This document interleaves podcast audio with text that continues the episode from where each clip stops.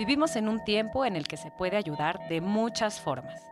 Retuitear es ayudar, ver un video es ayudar, vestirte de un color es ayudar, mandar buenas vibras también. Sin embargo, no debemos olvidar que existen formas más directas de hacerlo. El cáncer de mama afecta hoy a una de cada ocho mujeres. Para 2020 será la causa número uno de muerte para las mujeres de nuestro país. Con tu donativo para Fundación Alma a través de nuestra tienda en línea, se hará posible el primer estudio genético para el cáncer de mama en México.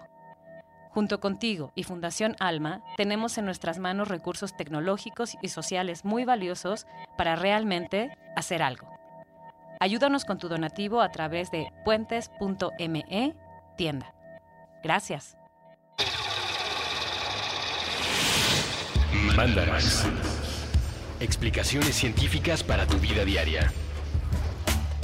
Con Leonora Milán y Alejandra Ortiz Medrano. Puentes.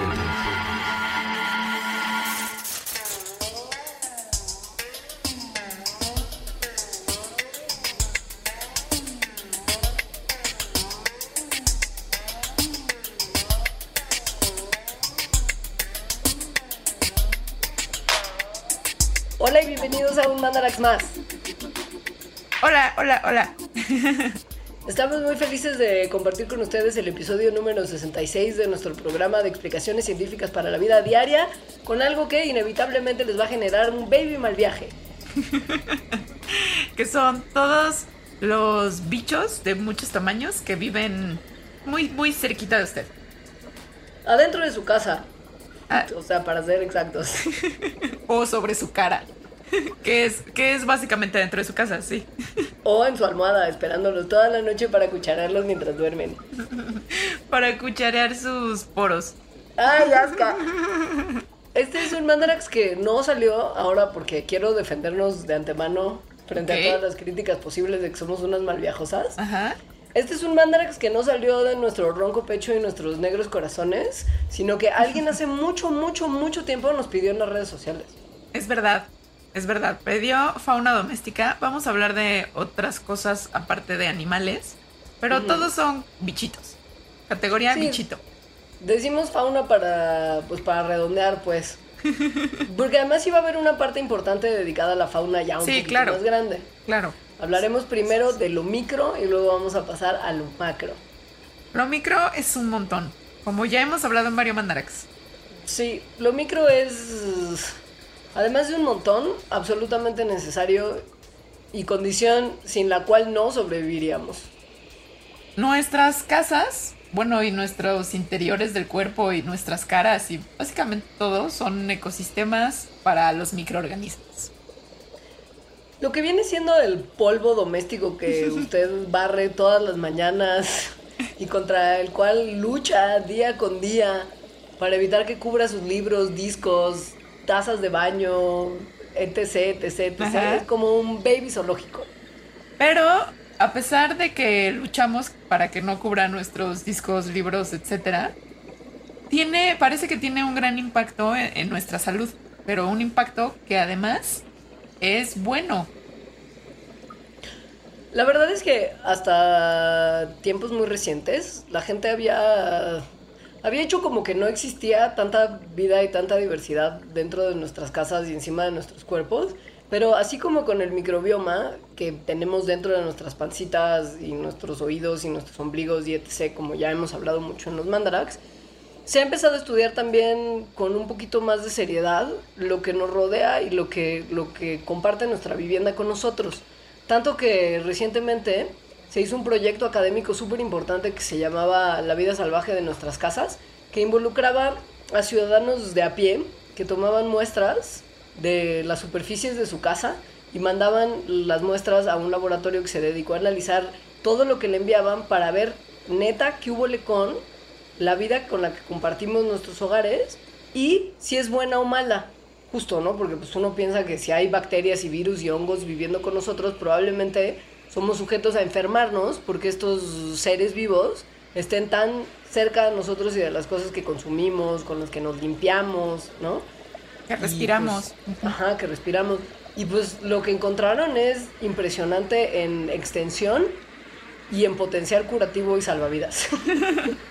En extensión, es decir, la diversidad que encontraron en el polvo de las casas era así, bueno, 125 mil tipos de bacteria y 72 mil tipos de hongos. Esto, por supuesto, es una cosa que está limitada en su, en su estudio, porque aun cuando era un, un estudio ciudadano y había mucha gente de muchos lugares, pon tú, de Estados Unidos, que les mandaban sus muestras, está restringido geográficamente y está probablemente limitado por un clima que debe de ser más o menos uniforme.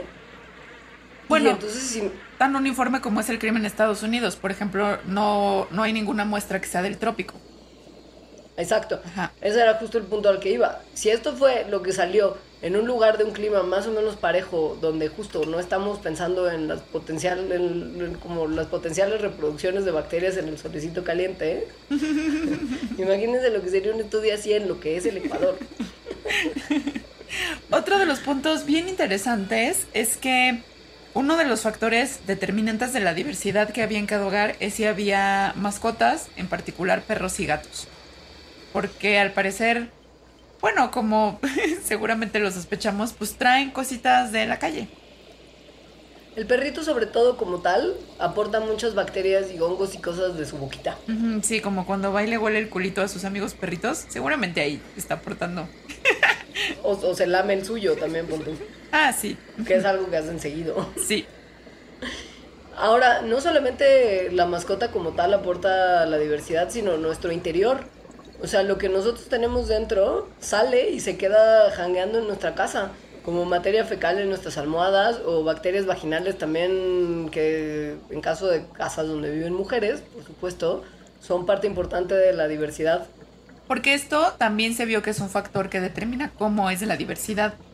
Cuántos hombres o cuántas mujeres, o si hay un mix en las casas, eh, viven y cómo.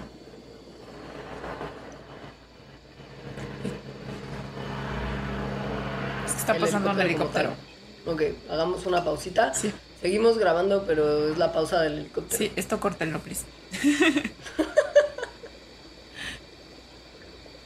Maldita gente rica de Valle. Sí.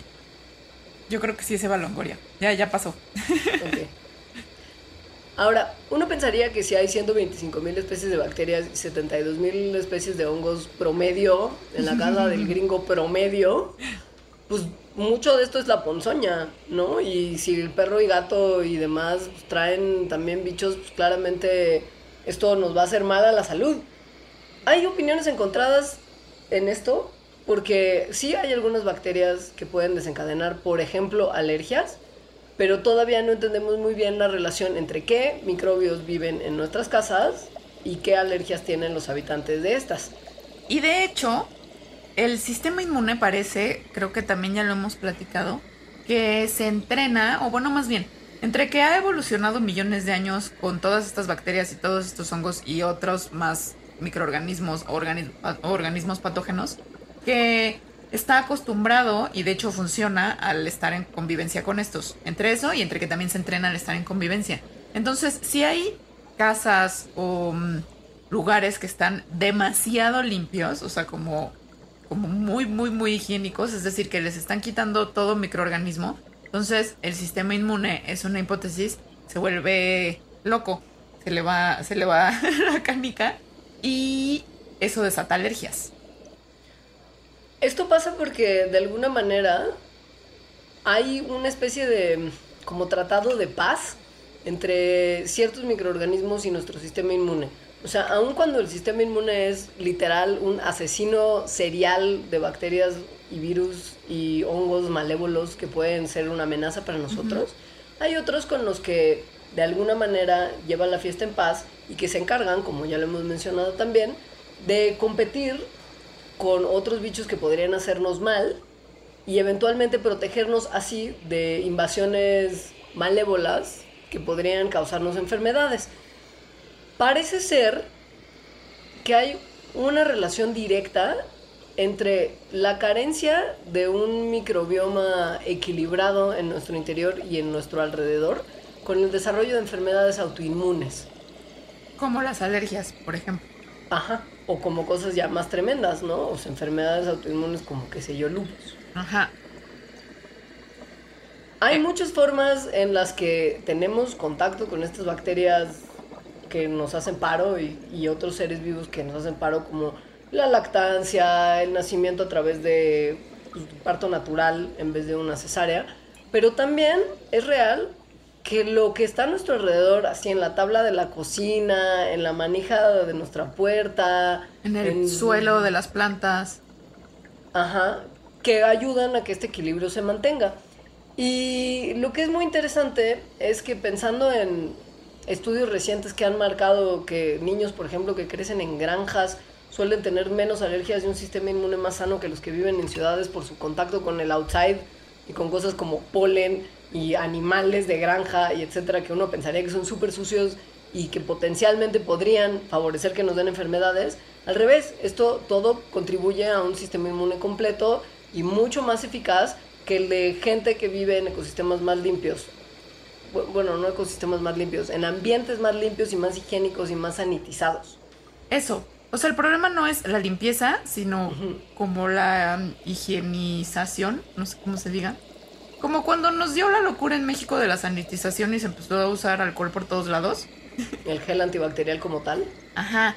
Que además puede que ocurran también procesos como el de la resistencia a los antibióticos en las bacterias, pero en los ambientes. Si matas, si empiezas a matar a todas las bacterias, entre ellas bacterias buenas, em, y, y se quedan algunas poquitas que, sea, que tienen resistencia a eso que las está matando, entonces en determinado tiempo por el proceso evolutivo va a haber más de esas bacterias malas o va a haber un desequilibrio entre malas y buenas y las malas podrían de repente ser más eh, abundantes. Es por eso que recientemente se prohibió en algunos lugares del mundo el uso del triclosan. Ya lo habíamos hablado en un mandarax y fue una agradable predicción. Porque es un mecanismo de, de como hacer las cosas súper limpias que favorece la resistencia. El triclosan Y- es este antibacterial que hay en En todo. muchísimo, ajá. O sea, ahí están los juguetes. Entonces, yo a partir de ese Mandarax sí empecé a fijarme en la pasta de dientes, por ejemplo, y ahora compro pasta de dientes hippies. Ya compraba muchas cosas hippies. Te urgía, no más que el pretexto. Eh, sí, no, de verdad compré cosas hippies. O sea, bueno, sin triclosan. Ahora, el problema es que no solamente el triclosan que se ha colado entre todas las cosas que nos rodean en productos de higiene personal, sino sobre todo en Estados Unidos, la gente está empezando a comprar un montón de cosas antibacteriales, como tablas de cocina antibacteriales, hay pintura antimicrobiana, cosas como alfombras también que son como estériles, y esto solamente favorece un ambiente que evita este equilibrio bacteriano, viral, fúngico, Viral no, Que porque viral ayuda- sí siempre mal. bueno, viral sí siempre mal, es real. Pero fúngico, por ejemplo, y bacteriano, Sí. que nos permite tener una vida sana. Sí. El aire caliente, cuando uno tiene calefacción de estas, que también en. México afortunadamente no ha habido tanto, porque no hemos tenido inviernos tan duros, por lo menos en México céntrico. Ujú. Pero también el aire caliente mata las bacterias y favorece un ambiente estéril que no es benéfico para nuestra salud. Sí. Y esto no nada más lo estamos diciendo así nomás. O sea, hay, por ejemplo, en ratones, experimentos en donde hacen ratoncitos completamente estériles en el sentido de que no tienen ningún microorganismo. Nacen por cesárea, ¿no? Entonces la mamá no les pasa su microbioma, los, los controlan muy bien para que de veras no tengan ningún, ningún microbio dentro de ellos. Y son animalitos que pues les va muy mal. Por ejemplo, tienen inflamaciones crónicas en el colon y en los pulmones, muy similares a las que se ven en seres humanos que tienen asma y colitis. También tienen, tienen como tics sociales muy raros, porque seguramente, y como también ya lo hemos platicado, lo que ocurre, o sea, hay una conexión muy fuerte entre el sistema digestivo y el cerebro. Entonces, lo que nos ocurre en la pancita tiene muchas repercusiones entre, en lo que ocurre en nuestra mente también. Y eso se ve en esos ratones. Ahora, si usted no le basta la evidencia del modelo animal para justificar estar en más contacto con, con otros seres vivos, usted como ser humano, piense en el mundo antes del triclosan, por decirlo, por decirlo de alguna manera. O sea, imagínese viviendo, si vio la película El perfume, creo que tendrá el visual perfecto Ajá. para lo que voy a decir. O sea, la gente en, en- en otras épocas vivía aventando orines y heces fecales por la ventana porque iban al baño en palanganitas porque no había drenaje. Había ganado caminando libremente y por supuesto cagando libremente en las calles y uno pisoteando también libremente, ¿no? Había vi, o sea, el drenaje que existía era abierto y generalmente estaba asociado con los cuerpos de agua de los cuales la gente tomaba el agua para beber y para limpiarse. Y esto hizo que, pues, a lo largo de los años, todas las bacterias y hongos que vivían en ese pulular de caca y mugre empezaran a evolucionar con nosotros justo y se volvieran parte de nosotros. Y mientras más limpios nos hemos hecho, hemos ayudado a maltratar a estos microbiomas que han evolucionado con nosotros de una manera que puede ser eventualmente fatal. Y justo, si no le gusta el modelo animal, piense que ya se han hecho un montón de estudios en lugares donde el ser humano vive en ambientes estériles. Por ejemplo, la Estación Espacial Internacional. Este es un ambiente completamente esterilizado que ha sido estudiado por científicos para ver cómo se afecta la salud de los astronautas que viven ahí por periodos largos en comparación con gente que vive en un ambiente no estéril. Y pues les va mal, en general, a los astronautas.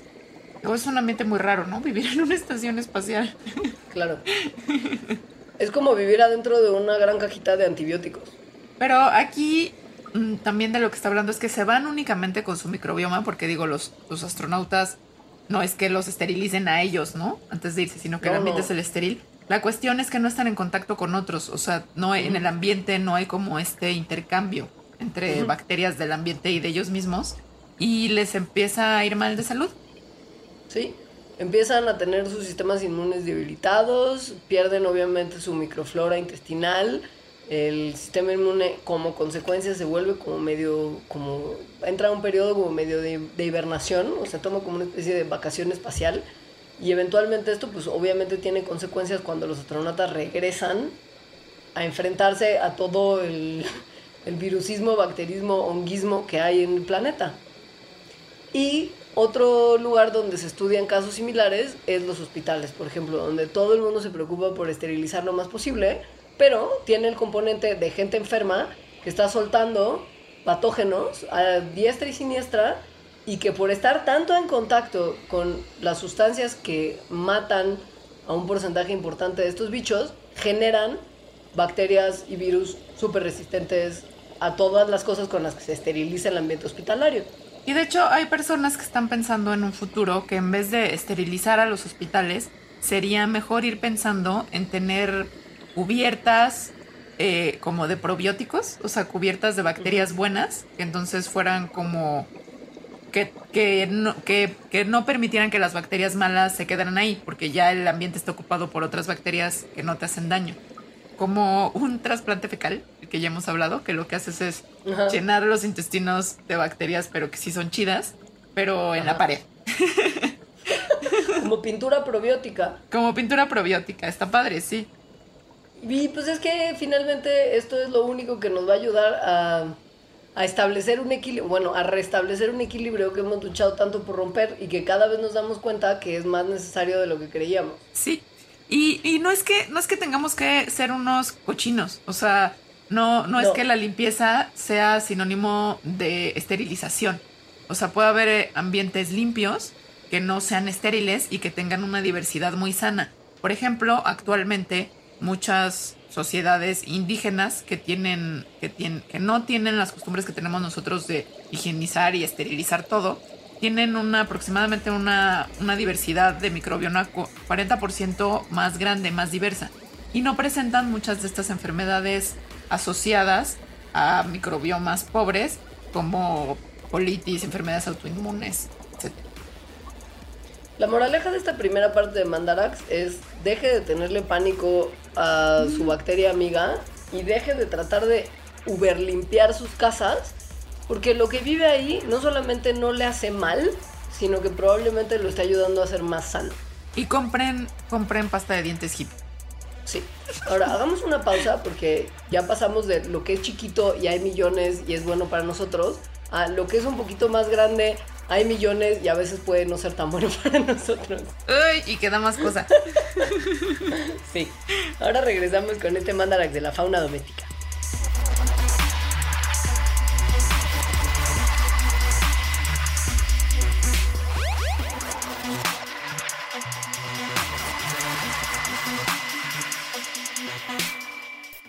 A los habitantes del multiverso que se encuentran en lugares distintos a la Tierra Necesitamos de ustedes.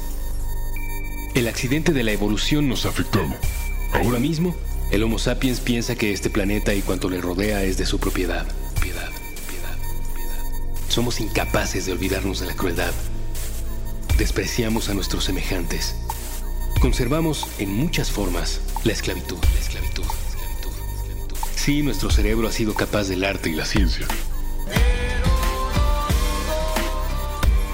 También hemos inventado la desigualdad y el odio. Estamos obsesionados con el tema de las clases sociales. Tendemos a hablar de los otros mediante etiquetas. Hemos diseñado un sistema donde la desgracia ajena nos resulta benéfica. Pero imaginen cómo cambiaría todo si ustedes, habitantes de otro universo, galaxia o planeta, nos demostraran que no somos únicos ni especiales. Ni especiales. Un solo contacto sería capaz de transformar cuanto pensamos acerca de todo. Ni siquiera tendrían que acercarse demasiado a nuestro aire contaminado. Así que, si están allá afuera, Si están allá afuera. si existe alguna forma en que su tecnología sea capaz de recibir y decodificar estas palabras, envíen un mensaje de vuelta. Dejen que comience un periodo nuevo y que el hombre empiece a ser una criatura menos letal para sí misma.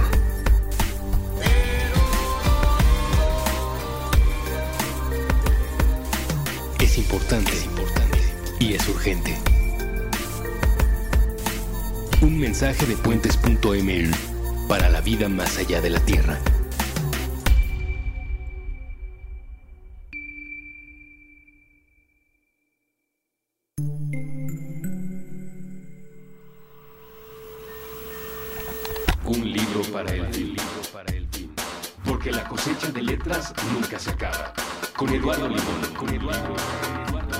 Episodio todos los martes a las 10 a.m.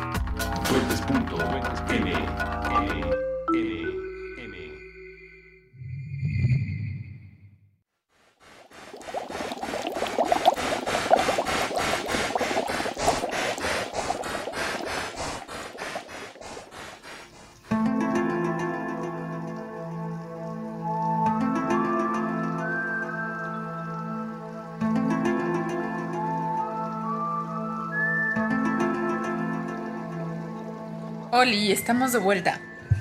Oli, resulta que en la primera parte les hablamos de las cosas chiquitas que viven en su casa que probablemente usted no ve, pero ahora le vamos a hablar de las cosas más grandes que probablemente viven en su casa y que usted tampoco ve o ve muy de repente. Y que sí están un poquito más mal viajosas.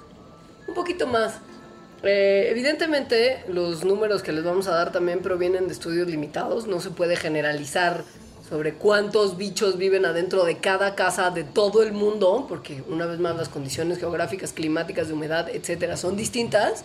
Pero nos encontramos por ahí unos estudios que hacen un muestreo que es por sí solo ya suficientemente mal viajoso. Mm, sí, sí. Este es en Estados Unidos y lo que el propósito era ver cuál es la diversidad de, en particular, insectos dentro de casas urbanas. Porque pensamos que los animales que viven en nuestras casas somos nosotros, un gato, un perro, alguien tendrá algún periquillo, no sé, Un, ratón- mascotas. un ratoncillo malévolo de repente también se cuela. Pero pensando en que los insectos son la clase de animales más abundante en diversidad y en número en el planeta, pues sería un poco lógico pensar que también lo serían en nuestro hogar. No estarías equivocada si lo pensaras. En el estudio se encontró que cada casa tenía entre 32 y 211 especies de artrópodos que pertenecen a entre 24 y 128 familias de este tipo de insectos. Algunos incluso que, o sea, eran bichos que ni siquiera los entomólogos y los naturalistas consideran al momento de hacer sus listados. Esto lo hicieron, este, eh, una de las personas que hizo esto, eh, Rob Don, yo lo vi en un seminario, porque justo acaba de hacer esto en Carolina del Norte y yo estaba ahí. Y fue muy divertido, porque encontraron efectivamente especies que rarísimas, o sea, que no tenían idea que vivían ahí. Encontraron una, una especie de eh, hormiga nueva para la ciencia. Carolina del Norte, que es un lugar... Bueno, después lo pensé, es como, pues sí, naturalmente es un bosque, ¿no? Y los bosques son diversos y, y hay muchos insectos. Pero si lo hiciéramos, por ejemplo, en Veracruz. Chiapas. Ajá. O sea, porque los bosques son ecosistemas diversos, pero no son ni cerca de ser No. los más diversos. No. Entonces, aquí en México estaría divertidísimo hacer eso, a ver qué nos encontramos en las casas, en nuestras casas, incluso en la Ciudad de México. Debe haber una, además- una serie de cosas rarísimas. Porque además la forma en la que hicieron el estudio no fue como Uber profesional en su manera de recolectar. O sea, usaron pinzas, aspiradoras, redes y los únicos lugares donde buscaron fue detrás de los muebles, entre como los tablones que podían estar sueltos, en los techos, en repisas y en superficies abiertas. O sea, no se metieron a los cajones, no se metieron a los closets, no se metieron a las alacenas, no buscaron atrás de las paredes y no movieron muebles que tuvieran que, que mover como con, con más equipo y más dificultad, Ajá, sí, muebles sí. pesados. Sí, no fue un muestreo muy exhaustivo. No, Y además- como, como por encimita. Y bueno, en diversidad, la casa que tenía menos eran 32 especies, la que tenía más 211, pero en número, en las 50 casas que muestrearon, encontraron más o menos 10.000 bichos. De 579 especies distintas. Y esto era en una zona como cercana, pues. O sea, no es que se hubieran ido como muy lejos. Y cada cuarto de los que mostraron tenía algo. O sea, ya fuera algo chiquitín, algo grande, Sí, pero todo lugar tenía algo. todo. todo espacio. Lo más común eran los, ¿cómo, cómo se, como pulgones de libros. Sí. Eh, unas, ay, estas sí me he encontrado yo son muy asquerosas. Unas larvas de escarabajo que viven como debajo de las alfombras. De hecho, por eso de la alfombra. Guácala, pero ¿por qué te las encontraste? ¿Cómo hiciste? Porque un día, porque era una alfombra, no de estas que está, o sea, era un tapete más bien. Ay, Entonces, de repente vi una como saliendo por debajo del tapete y dije, "Eh, ¿qué es esto? ¡Qué asco! Y entonces levanté tantito el tapete No. y había más. O sea, no una infestación asquerosa, pero sí había varias y pues, ajá, casi vomito. y casi quemo en ese momento mi casa, ¿no? Como, quememos este tapete. Lo que es bien interesante del estudio que hizo esta gente es que se enfocaron no solamente en lo que viene siendo las pestes, ¿no? Como la cucaracha, la pulga, la chinche, que sí son normalmente los objetivos de cualquier investigación que tiene que ver con fauna doméstica. Y que, pen- y que pensaríamos que es lo que más hay, ¿no? Como que vas a encontrar Ajá. en tu casa, pues chinches. Claro, pero la verdad es que estos, estas plagas, que normalmente se hubiera pensado que era lo más abundante, estaban muy infrarrepresentadas. Estaban como en las cucarachas 6% de las casas, las pulgas 10% de las casas y las chinches 0% de las casas. Entonces, más ¿Qué? bien, sí, cuando pensamos en los artrópodos que viven en nuestras casas, tenemos una idea muy equivocada, porque de hecho, la mayoría de los que se encontraron, pues resultaron ser bichos que no hacen nada, o sea, no, No. hacen ningún daño. Y que probablemente llegaron a la casa como, como por accidente, ¿sabes? Como que de repente entraron o con el viento o caminaron casual por la puerta de la entrada, subieron por una coladera y como los artrópodos son extraordinariamente adaptables, pues dijeron, ok, aquí está chido, me voy a quedar y no voy a hacerle daño a nadie y ahí vivo en una repisita.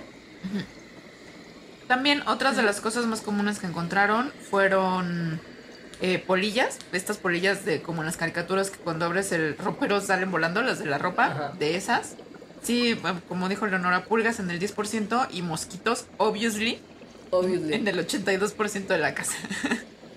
Los, los como ácaros Ajá. que viven en nuestros colchones, almohadas y caras, estaban en el 76% de las casas, que me parece bajo el número. Yo hubiera esperado que estuvieran en el 100% Sí, de, las casas mostradas. Ujú, ¿qué- La verdad. ¿Cómo serán ese 24% de las casas restantes de- en cuanto a su higiene? ¿No? ¿Cómo, no- ¿Cómo no vas a tener ácaros del polvo? No lo sé. No, te juro que no lo sé. O sea, no lo estoy diciendo de cotorreo. Sí, sí.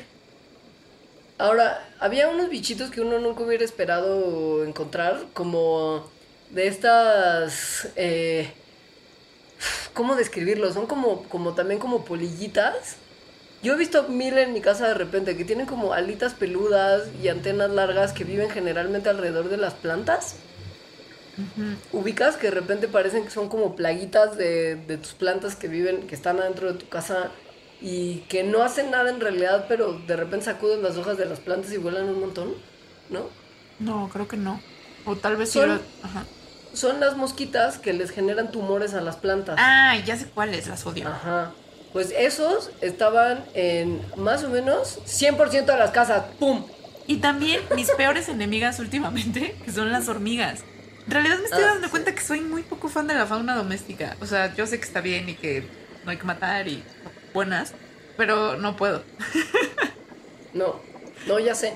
La, la infestación de la hormiga, que me imagi- no sé, no sé cómo se clasifica la hormiga dentro del o plaga o no plaga, ¿no? Porque la cucaracha como que es claro que, que Es está dentro de peste, los malos. sí. Pero la hormiga no sé muy bien cómo, cómo agruparla. Si en el artrópodo que no hace nada y no afecta, o en el artrópodo que tienes que eliminar rápidamente y con un fumigador. Claro que afecta, afecta sobre todo a las plantas, bueno, según yo, en fin, las odio. El ácaro estaba. Estaba haciendo uno de mis mal viajes más recientes cuando vi las fotos de los que viven en la cara, la verdad. Mucho más que la hormiga, a mí el ácaro. Es que el, el momento en que piensas que hay un ácaro teniendo sexo adentro de tus poros, right now, Ah, ¿sabes? sí, Y que no hay nada que puedas hacer. qué asco. Ahora, también hay mucha araña. Y de la araña hablaremos largo y tendido en unos minutos más.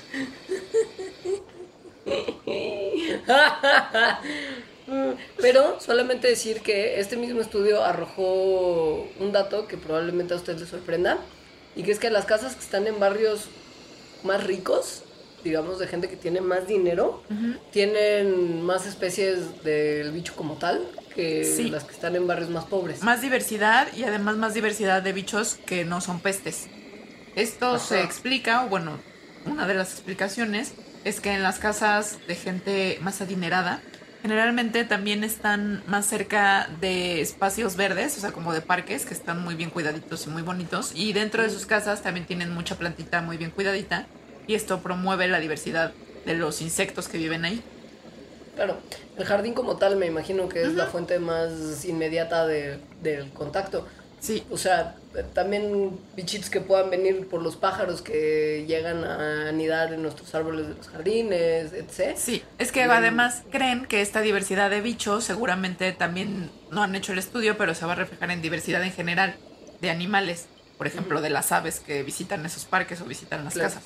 Lo cual está triste, todo el mundo deberíamos tener lugares verdes bonitos cerca. Tú por eso te mudaste a Valle Valle. Aquí hay mucha diversidad, ¿eh? en mi casa hay mucha Sí. diversidad.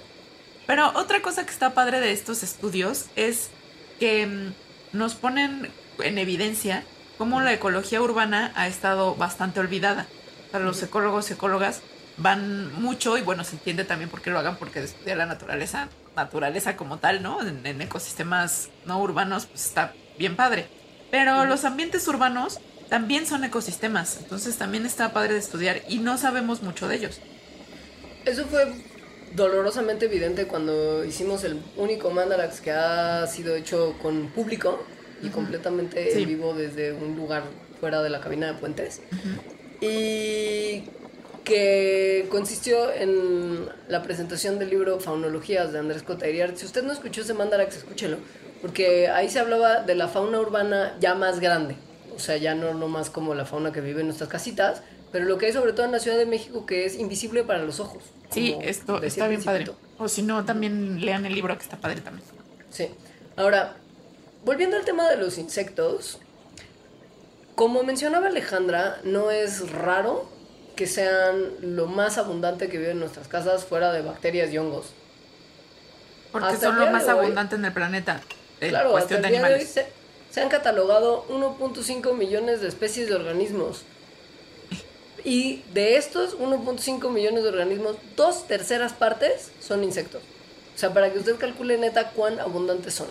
Y eso es solamente lo que hemos catalogado, o sea, lo que el ser humano ha tomado en sus manitas, hecho un dibujito y apuntado sus características y le ha puesto un nombre. 1.5 millones de especies, de las cuales dos terceras partes, meaning un millón de especies, son insectos. Y probablemente se haya 9 millones de especies de todo en el planeta.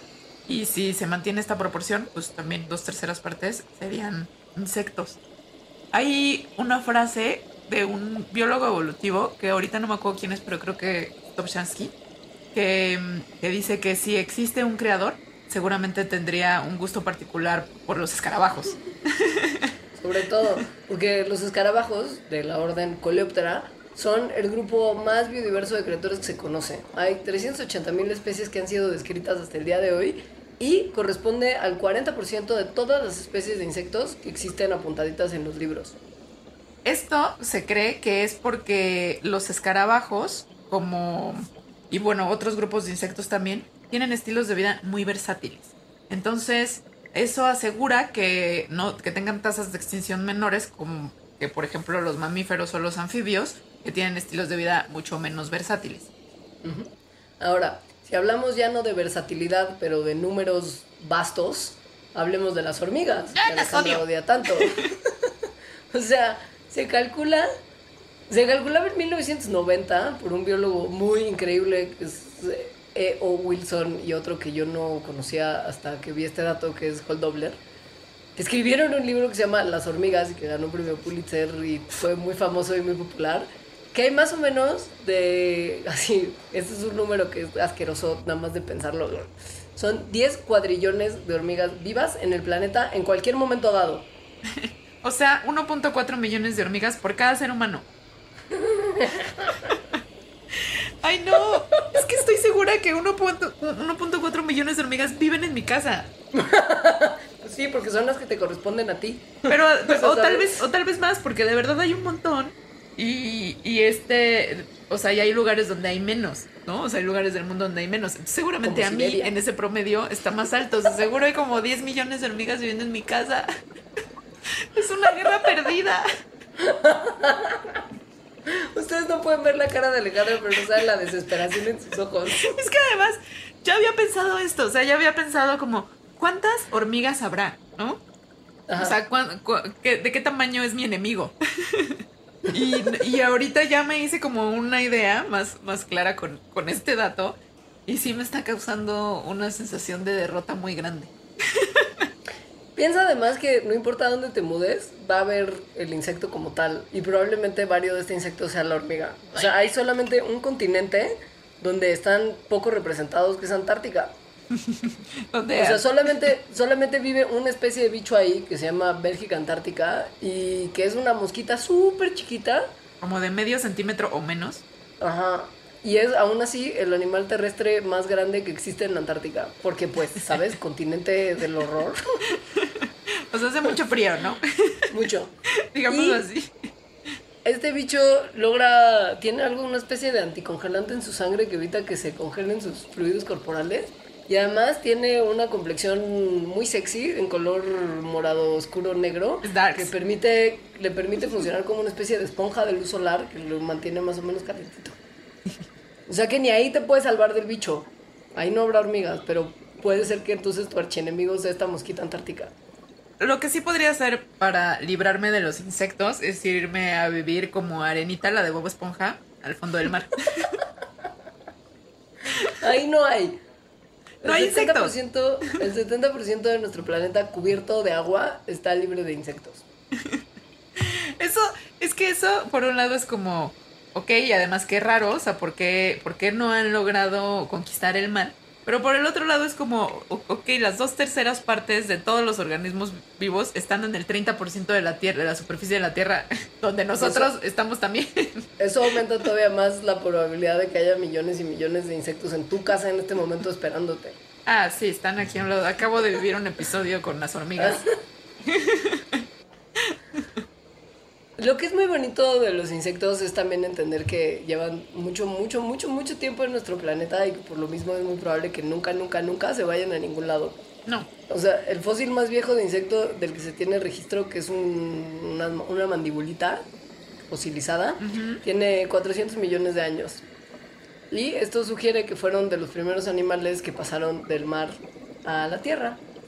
Esto quiere decir que los insectos, haciendo un cálculo, estaban en el planeta unos 170 millones de años antes de que los dinosaurios llegaran a aparecer en escena. Hay que.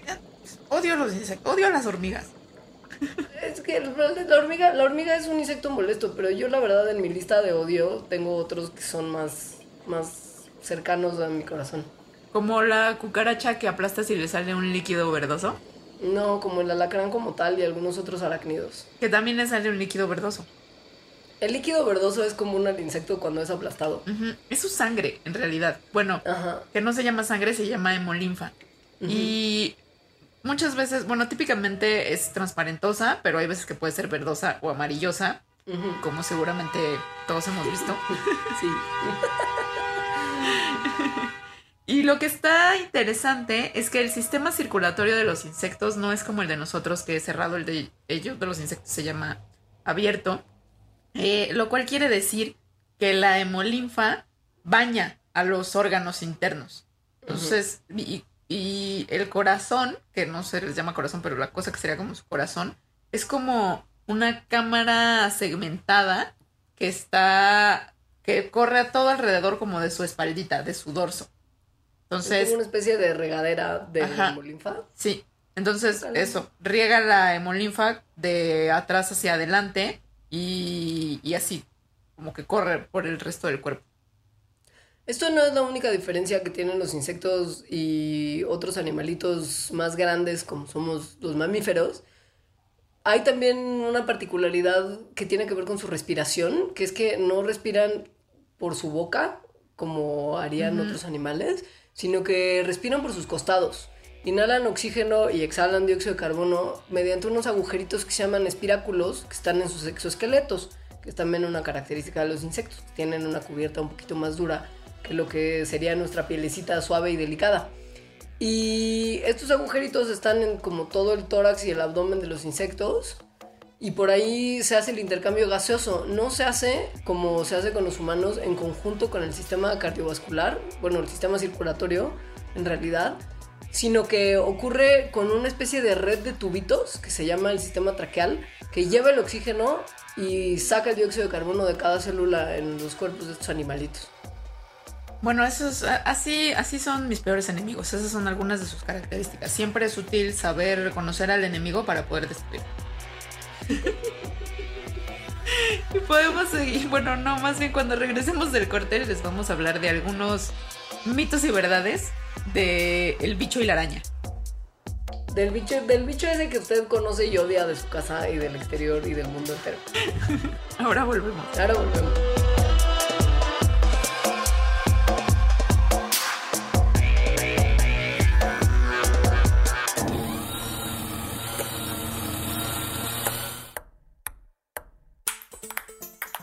Prestar pensamientos, pelotear partidos, platicar películas, palidecer por placer, pintar paisajes públicos, postularse para Padawan, pasear por planos paralelos, percibir pequeñas partículas, por palabra procrear planetas para par, progresar por plataformas pixeleadas, pulir parlamentos, proteger paraísos, pa, pa, pa, pa- pausar. Puentes propone probar, preguntar, permitir, participar, persistir, pajarear, practicar, permanecer, palpitar, perseguir, parar prejuicios, permutar. Permea paz. Proyecta puentes.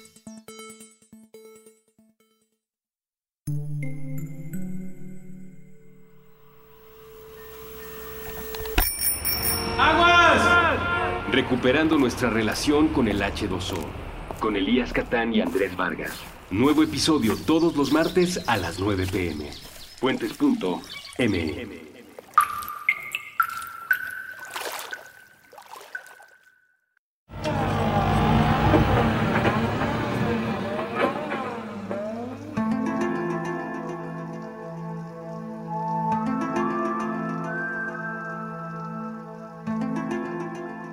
Hola, ya volvimos con el mandarax de fauna doméstica. Parte importante del terror y ansiedad que nos da saber que convivimos con tanta fauna en nuestros Tanto hogares. bicharraco asqueroso. Ajá. Es que creemos de repente muchas cosas sobre estos bicharracos que no son necesariamente ciertas, pero que contribuyen al mal viaje como tal. Por ejemplo, la araña. La araña es. es. eh, motivo de muchas pesadillas de mucha Sí, gente. y hasta hay una también- fobia. ¿no? La aracnofobia es algo real. Has- hasta hay una película de la fobia. Ay, es asquerosa esa película. Y sobre todo nos dan mal viaje las arañas grandotas peludas que se llaman tarántulas y que son justo también motivo de muchas pesadillas de mucha gente. Estas arañas, eso, se caracterizan por estar grandotas, por estar peludas, por tener unos colmillos grandes que, con los cuales te pueden morder, pero sin embargo no son particularmente agresivas. Hecho que hace que algunas personas tengan tarántulas como mascotas y se las suban y les caminen y ¡ay! se siente muy raro. Pero pues normalmente su apariencia grande y peluda es muy imponente y se asocia con, además de los colmillos gigantes, con posible daño. La realidad es que no hay un veneno peligroso, por lo menos en las tarántulas que viven en América, en el continente americano. Se cree que tal vez las que viven en Asia y África podrían ser peligrosas, pero se han hecho pocos estudios al respecto, como para confirmar qué tan peligroso es su veneno.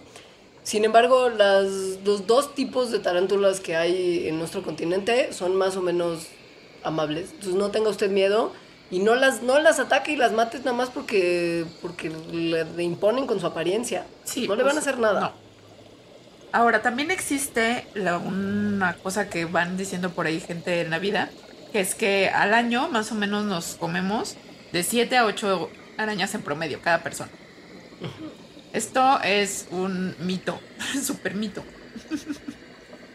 o sea, no hay ninguna evidencia que diga que nos tragamos una araña ni ningún otro bicho. Y de hecho, si tenemos la boca abierta, probablemente estamos, por ejemplo, roncando. o sea, respirando fuertemente, lo cual puede asustar a los bichos.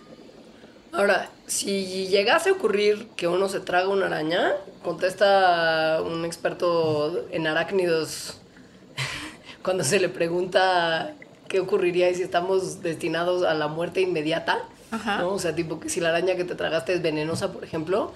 Lo que dice este experto en arañas es que probablemente no haya ni siquiera tiempo, si uno se traga una araña venenosa, para que tenga la, o sea, la reacción de morderte mientras está bajando por tu esófago y al momento de llegar a tu estómago, debido a que es una alberca de ácido, no tendría oportunidad probablemente de picarte. Y no son tóxicas en el sentido de que si te las comes, no, o sea, el, el hecho de comértelas no te envenena, digamos. Ahora, la araña patona, que además no es una araña técnicamente porque no son arácnidos, son otro grupo, son otro grupo de bichos, de insectos, no tienen, sí tienen unos colmillitos, pero no tienen veneno. Entonces, a mí sí, esto desde chica me lo han dicho, ¿no? Que no hacen nada y que son buenas y que se comen a los insectos. Eso es verdad. Lo que no es verdad es que las arañas, ahora sí, o sea, no solamente las patonas, sino la, la araña como tal, no tiene una tendencia a morder como uno se imaginaría que es que está ahí esperando que se acerque la mano humana para soltarle una mordidita, sino que los arácnidos solamente muerden cuando están o en lugares muy comprimidos, como adentro de un zapatito y usted mete el pie y ya está como de por sí la araña apretadita y cuando metes el pie la aprietas todavía más. Y esto las sorprende y se sienten como apretadas y atrapadas y entonces muerden como defensa. Pero no es que tengan la compulsión de morder. O sea, no, no obtienen ni placer ni satisfacción de ello y no muerden. No muerden por deporte, muerden solamente en casos extremos. Si usted no la molesta, es probable que ella no vaya a molestarlo a usted. Lo malo es que a veces no las ves, ¿no? Entonces las molestas sin querer. Claro, como adentro del zapato cuando le metes el piezote. Ajá. Lo mismo sí. pasa con el alacrán como tal, que es un arácnido, créalo usted o no. Ahora, pasando a Esos otros son mis archienemigos. Pasando a otro bicho, las cucarachas y esta creencia de que sobrevivirían a un invierno nuclear o a una guerra nuclear, pues no es verdad y hay evidencia bastante convincente, o sea, de ver cuánta radiación puede soportar una cucaracha y no es tanta. Al parecer pueden soportar 20.000 rats, que es una unidad de, de radiación, que comparado con las moscas de la fruta, por ejemplo, estas pueden aguantar 64.000 rats. Y hay otro bicho que puede aguantar hasta 180.000. Entonces las cucarachas son, son de hecho sorprendentemente sensibles a, a algunos cambios que puede haber en, en, en el mundo. estuvieron a punto de extinguirse, de hecho, con los dinosaurios hace 65 millones de años. Entonces, Ay, qué pérdida más sensible. pero no, no fue pérdida porque sí sobrevivieron. Y un poco lo que, o sea, el, el rumor de que podrían tal vez sobrevivir a- al invierno nuclear es que son muy flexibles en sus hábitos alimenticios. O sea, sí O sea, comen de mientras todo. sea, ajá, básicamente mientras algo sea orgánico en su naturaleza, es decir, entre- o sea, la definición de orgánico como orgánico e inorgánico, como su basura, no orgánico de está cultivado sin pesticidas, ¿no? Si es orgánico, es decir, si va al bote de basura orgánica, la cucaracha se lo puede comer. Entonces, probablemente si llegaran a sobrevivir la explosión nuclear, en el mundo post-nuclear podrían encontrar una forma de sobrevivir. Ay, ya no quiero hablar de cucarachas. Hablemos de otras cosas más, mm, más, placen- más bonitas, como por ejemplo ratoncitos. No, hablemos una vez, nada, una cosita nada más de cucaracha. Unita, Ok, está unita, bien, unita, está bien. unita. Ok. Las cucarachas pueden vivir hasta tres meses sin sus cabezas y a veces se comen entre sí. Ya lo habíamos Tres dicho. meses sin cabezas. Ya lo dijimos la otra vez hace poco. Ay, guácala, ya. Ay, es que me estoy imaginando su hemolinfa verdosa. Dicen los expertos que si encuentras una cucaracha es muy probable que haya 10 más esperándote a su alrededor. mm, qué padre. Qué padre seguir hablando de esto, Leonora. Bueno, hablemos entonces de ratones, que lo que vas a decir es súper asqueroso de cualquier manera. Sí, está muy asqueroso. Los ratones se hacen pipí por todos lados. Ajá. O sea, O si sea, hay un ratón en su un casa, ratón en casa, es hay pipí. por todos lados. Por todos lados. Y también pueden tener hasta 10 camadas de 6 bebés en promedio cada año. Entonces, esos son 60 bebecitos ratones cada año. Eso es, muy, es mucho pipí. Mucho pipí. Mm, Ahora- Yo les recomendaría que, por ejemplo, las latas de comida, pues hay que limpiarlas por arriba o pues así. Sí, eso es lo, eso es lo que se recomienda. Sí. Una lavadita. A eso y a la, a la lata y la botella de cervecita que Sí. uno se toma, también una pasadita. Porque no uno más. nunca sabe dónde estuvieron. Lo que sí sabemos dónde están y por qué son las pulgas que están en la cama, ¿no? Como los bedbugs. O sea, los ácaros. No, no, no, no, las, las, las, las, las pulgas, o sea, los, los que sí pican y Ah, las hacen chinches. mal. Las chinches. Chinche. Sí. Esas, esas, esas eh, hijas de Satán, Sí. que, que lo son directamente, viven en las almohadas para que puedan llegar directamente a picar tu cara. O sea, les gusta vivir en, las en las junturas del marco de tu cama y después en las noches salir a la almohada a darse un banquete en la carne suavecita de tu cuello y de tu cara. Y lo que hacen es comer como por 15 minutos seguidos, o sea, Ah. piquete, piquete, piquete, piquete. Y se vuelven gordas, que- gordas, gordas. no, eso es la garrapata. La, la chinche no se engorda tanto. La garrapata sí, pero que se queda pegada a días. Pero no, la chinche es nada más 15 minutos, se come hasta la saciedad y después como que se cae y te deja con el piquete de más comezón del mundo entero y el mal viaje psicosomático de que te va a picar el cuerpo todo el día porque vas a pensar que está ahí contigo. Qué asco. Sí, qué asco. Bueno, a ver, ahora, ¿qué hacer cuando encontramos a una araña en casa? Ok, esto es importante. La verdad es que, como nos lo mencionó también Cota en el episodio de Faunologías, en México hay de repente unas arañas muy venenosas que pueden estar viviendo adentro de nuestras casas, como la malévola araña violinista. Es muy mala, te, ma- te- te mata. Te mata muy, muy horriblemente. Pero, bueno, creo que sí viven muchas casas. Sí. Pero en realidad, por probabilidad, eh, muy poquitas arañas de las 40.000 especies que conocemos pueden hacernos daño. Mm. Lo que es muy inteligente es actuar, en principio, si uno se encuentra una araña, asumiendo que es peligrosa, como para no tomar riesgos innecesarios. Imagínense que usted cree que es una arañita patona así nada más como tal y es una viuda negra. Mejor partir de la premisa que todas las arañas son venenosas para deshacerse de ellas con responsabilidad. La viuda negra, la hembra en particular, que es muy común en países como México, es negra y tiene como una forma de reloj de arena roja en su pancita. Entonces así se puede detectar. Y sí es muy mala. Sí, al igual que la violinista que también tiene en su espaldita una especie de violín color café oscuro y que es por lo mismo muy fácil de distinguir. Nada más que esa es muy chiquita. Eso es probable que no se vea. Pero Ay. dado que estas arañas existen en las casas de la gente, es importante saber y entender qué hacen, cómo se ven, cómo picarían y qué hacer si a uno lo pican. Ahora, también es importante que si se encuentran una araña en la casa, bueno, si te picó y la encuentras, es mejor llevarla para que se identifique qué es. Pero si te encontraste como una araña en las plantitas, pues sobre todo como estas arañas saltarinas, las arañas de jardín muy chiquitas, pues lo mejor es dejarlas ahí, forman parte de esta fauna natural y que no es dañina, que de hecho puede ser benéfica para el hogar. Ahora, si te encuentras una araña en la comida, o sea, por ejemplo, compraste una bolsa de manzanas y ahí está la araña, es probable que no sea una araña nativa y que si la echas al jardín o la echas al exterior, pues es una especie invasora, lo cual casi siempre, bueno, hay probabilidades de que ocurran cosas malas ecológicamente. Entonces, eso pues también es mejor matar. En el caso de las arañas que no vienen en la fruta, pero se ven malévolas y en caso de que lo hayan picado, se recomienda meterlas en un, ya sea topper, yo recomiendo, por ejemplo, una manera muy fácil de atrapar ese tipo de bichos, es agarrando un topperware grande. Por ejemplo, si la araña está en la pared, pones el topper contra la pared aislándola, como haciendo una cámara de aislamiento, y para lograr separar el topper y mantener la araña dentro, puedes deslizar una hoja de papel o un folder entre la pared y el topper para crear como una especie de tapa hechiza y lograr sacarla. Sí, eso también con el alacrán, por ejemplo.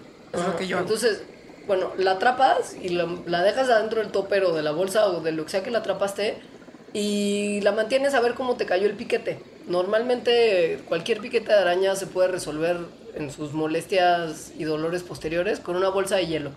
Pero si estás experimentando síntomas como un dolor que va en aumento, náusea, vómitos, sudor, pupilas dilatadas, espasmos musculares incontrolables y por supuesto pérdida de conciencia, que pues ya no hay mucho que hacer si uno está solo, es muy importante consultar a su médico inmediatamente, o sea, correr al hospital, pues podría ser lo óptimo, con el bicho.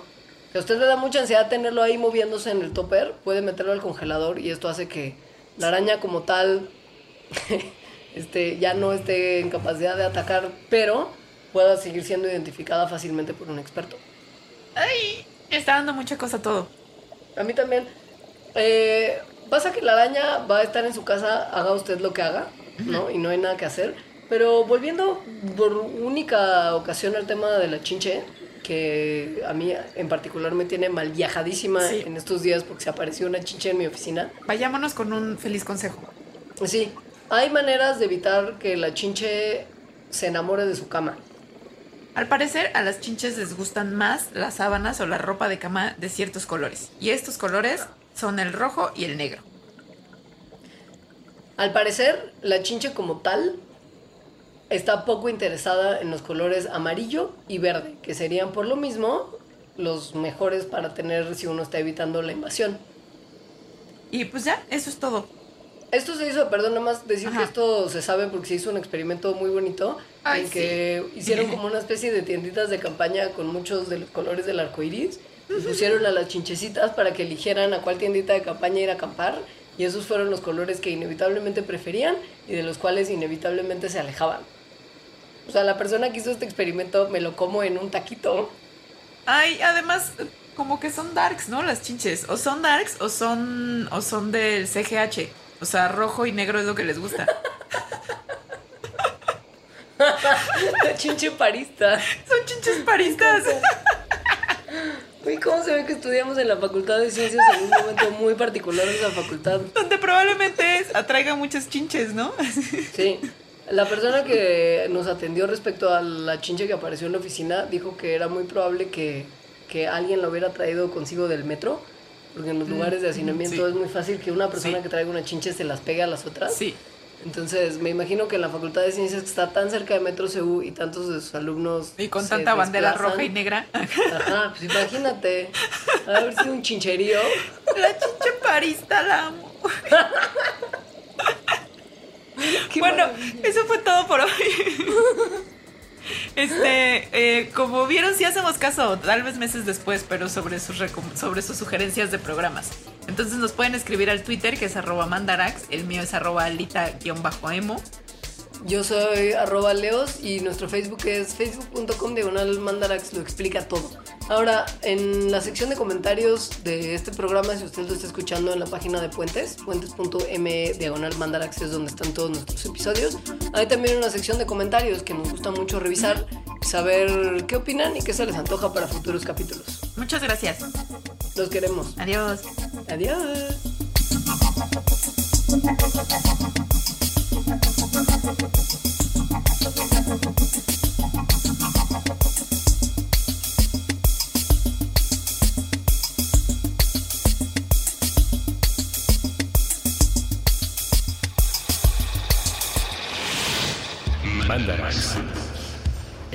Científicas para tu vida diaria.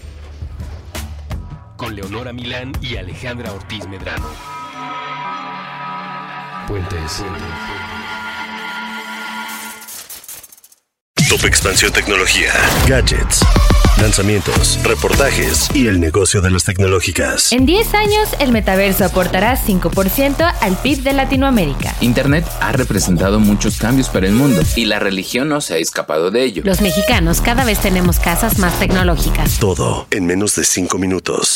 Top Expansión Tecnología. Xbox tiene una nueva multa. Adam Mosseri, director de Instagram. Top Expansión Tecnología. De lunes a viernes, a partir de las 6 de la mañana. Judy was boring. Hello. Then Judy discovered ChumbaCasino.com. It's my little escape. Now Judy's the life of the party. Oh, baby, Mama's bringing home the bacon. Whoa, take it easy, Judy. The Chumba life is for everybody. So go to ChumbaCasino.com and play over 100 casino style games. Join today and play for free for your chance to redeem some serious prizes. ChumbaCasino.com. No purchase necessary. Void where prohibited by law. 18 plus terms and conditions apply. See website for details.